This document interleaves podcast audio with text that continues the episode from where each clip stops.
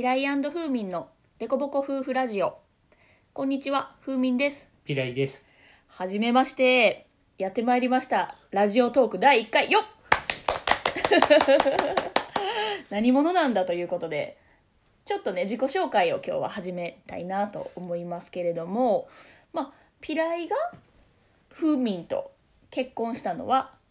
4年前の出来事ですね。ちょうど4年前ね。うん、今日は実はクイックの日結婚記念日でしたので ちょうど丸4年前ですね。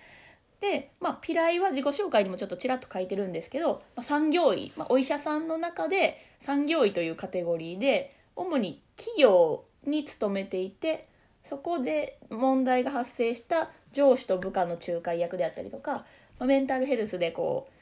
えー、と精神的な不調をきたして休職してきた人が退,、えー、と退職するのかとか仕事復帰できるのかっていうのの面談をしたりとか、まあ、いろいろ人事の人とかこうマネジメント役の人とこう相談しながらねその人の悩みを聞きながら対処法を考えるっていう、まあ、仕事がメインでやっておりましてで私はもともとソーシャルワーカーといって病院の中にいる相談員さん、まあ、相談員ですね。ということでこう患者さんの抱える悩みを、まあ、病気のことだけじゃなくて病気が発生したことによって生じるこう生活上の介護のことだったり、まあ、障害を負ってしまったりとか仕事退職してしまったりっていう方の、まあ、経済的なこととか心理的な相談をしていたっていう、まあ、職業がある2人ともこう人の相談を聞くっていう仕事をしていたので、まあ、2人のこうライフワークとしては、まあ、いろんなまあ知人を中心に悩み相談の活動をね行っていますと。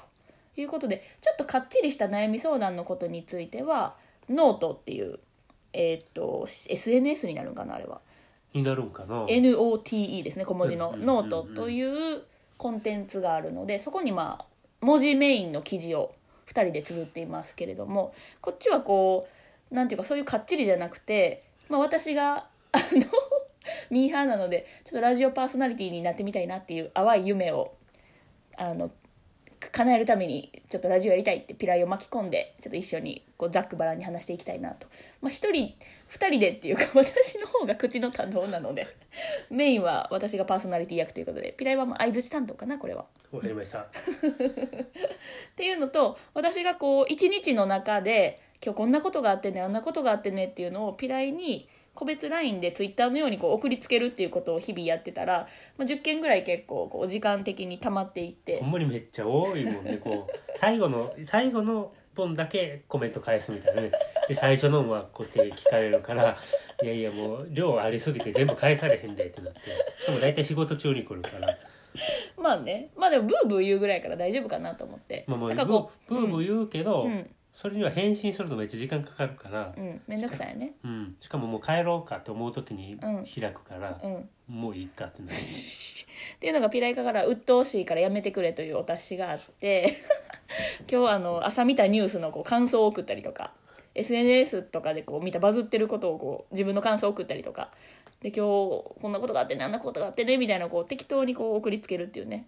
なんかまあ付き合ってる時のカップルとかは気使ってやらんけど、まあ、まあもういいかって今もう4年目になってるのでね結婚生活も。だからまあまあ自由気ままにね送りつけるっていうちょっとうざいことをやってまして。まああの面白い記事はねこううん見たりして余裕あったら見れるんだけど、うんうんうん。やっぱり全部見られへんくて、うん。で見てなかったらあれに対してのコメントはみたいな感じでこう要求があるから、いやいやそんな全部見れるわけないやんっていう話でそれやったらまあ帰ってきてうんうん。喋ったらいいやんみたいな話になるんやけど、うんうん。結局ねこう喋ってくれても、うん。なんか違うこと考えてるから、うん。相づちとか、うん。すごいこうね適当になって。ピライ雑談苦手やからね。そうそうそう。あの興味がなかったら、うんうん。なかなか聞かれへんくて。今もこうドラクエえ GO やったっけ？ドラクエウォーク。ドラクエウォークにちょっと2人でハマってるからもうドラクエ片手に聞かれるからもう全然ちゃんと話聞いてないもおん。ね互いね。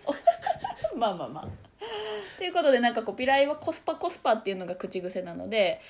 あのその雑談ですらコンテンツにしてしまえというか私のこの満足感を叶えるのと発信を目的にして目的なんかな？まあまあまあ、まあね。自己満足が最初やね、うんうんうんうん。っていうところで。こうやってラジオ撮るってなったら、うん。ちゃんと真剣に聞こうって思うもんね。だからこう普段ちょっとその話されててうん。興味ない話題でも、うん。このラジオの時間やって思って聞くと、集中して聞けるなっていうのはある、ピライも完全に目的思考やからうん。目的がない活動が苦手というか、そうなるともう頭が眠くなってぼーっとしてすぐし睡眠モードに入るもんね。っていうところで、まあ、それを私のピライがあの雑談をずっと聞き続けるっていう面倒くささと私が一日の出来事を喋りたい、きうんうんうん。でもそれもちょっと本気で聞いてほしいっていうニーズを両方叶えてくれるアプリがこのラジオトークだということで。都合よく使わせてもらおうすごいよく使わせていただこうということでちょっときっかけとしてね始めましたということで、大体今で5分ぐらいねこう、うん。なんか12分がマックスみたいですね。うんうん。でまあ日々何をやってるかというとピライがその産業医の活動を始める前後ぐらいにもともと内科のお医者さんでまあいろいろ外来をやったり病院の入院の患者さん見たりとかいろんな病院でしててでまあ去年ちょっとピライが病気をしたということがきっかけもあって大学病院を一旦退職してそこからちょっとフリーランスみたいな形でいろんな病院でフラフラこう契約してねフラフラ。フラフラでなんか響き悪いけど。ちょっと寅さん的な感じでいろいろね。いろいろね。あの5つとかぐらいこう職場を転々転々とというか、ね、5つはあるね。月はここ火はここうんみたいな感じでこうフリーランスドクターとして活動していてでその中で、えー、と熊野地方っていう皆さん熊野地方って分かります？なんかあの世界遺産の熊野古道がある地域で、まあ、和歌山県の南部と三重県の南部。南で、まあ、奈良もちょっと入るのかなっていう,、んんんその辺のこう陸の孤島と呼ばれているあの大阪か東京から行くのに一番近いえ遠い？一番遠いんじゃないかって、なうん。なんっていうのは、えー、と和歌山に白浜に空港があるんですけど白浜ってあのパンダで有名なアドベンチャーワールドがある白浜からその和歌山県の熊野地方ってまあどこに設定するかというと新宮市というところに設定したとしたら車でね2時間かかるんですよ白浜から。だから飛行機もないと熊野地方には。で新幹線ももちろんないと。で特急の電車はあるけど特急やのにめちゃめちゃ遅いと。黒潮ね。で高速道路も全部はつながってないんやね。そうやね。だからね大阪の我々ちょっと北北節というか北の方に住んでるのでそこと新宮を最短で行こうと思ってもまあ4時間ぐらいはかかると。隣の県やのにっていうね。そうやね。いやほんまにその通り。そうそう。隣の県に行くのに4時間かかるっていうちょっとめっちゃ三重とか奈良とかこう通ってこう迂回していかなあかんからね。っていうところと、まあ、その産業医の契約を結んだので、えー、と熊野地方を週3日大阪週4日っていうこう2拠点生活を送ってましてで私も今ちょっともともと病院のソーシャルワーカーをしてたんですけど今は退職してまあいろいろこう教育の仕事に就いたりとかまあ私もフラフラ風来坊タイプなのでそれこそフラフラやね こそうそうそうう。でもいろいろ紆余曲折あって紆ねやりたいことちょっと見つかったってうんうん見ついうね、かって、まあ、体のケアをする仕事に就こうということで今ちょっとフリーランスとして活動してるさなかで、まあ、妊娠が発覚してそこはちょっと休職中なんですけど、まあ、2人ともフラフラ風来坊フリーランス夫婦ということで、まあ、やっておりまして。っていう中で、まあ、車の移動時間がね4時間あるのでそこで結構、えっと動画コンテンツとかをちょっと流しながらいろいろ2人で振り返りをしたりとか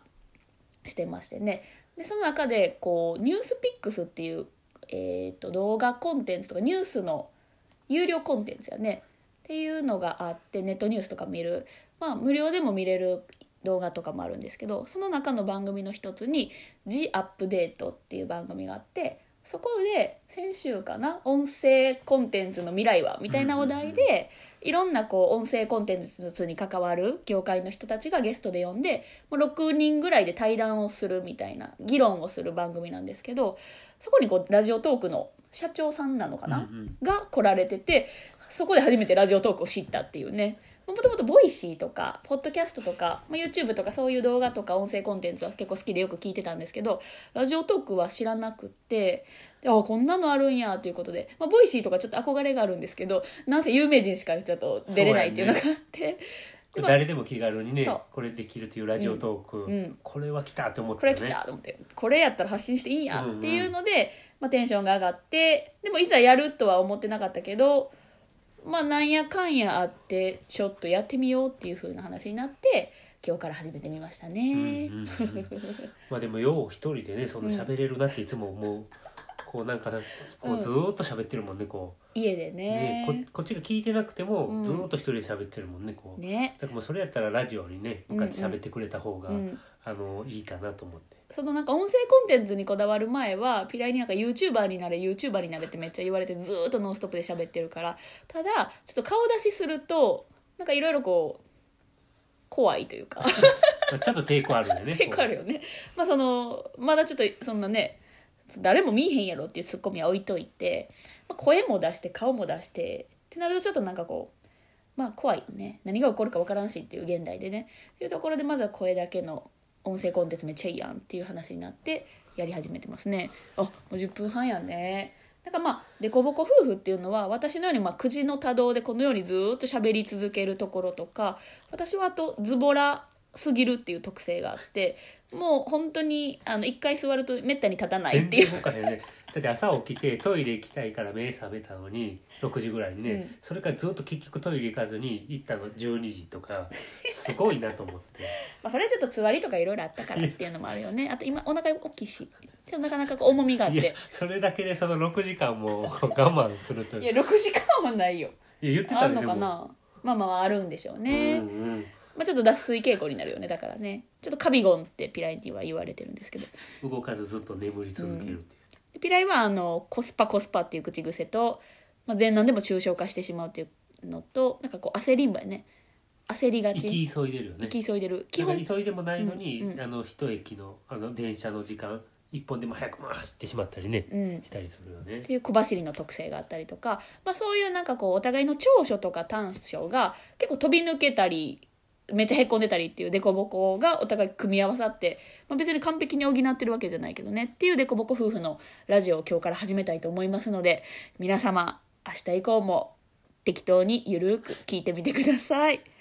では今日はこの辺でお別れします。ありがとうございました。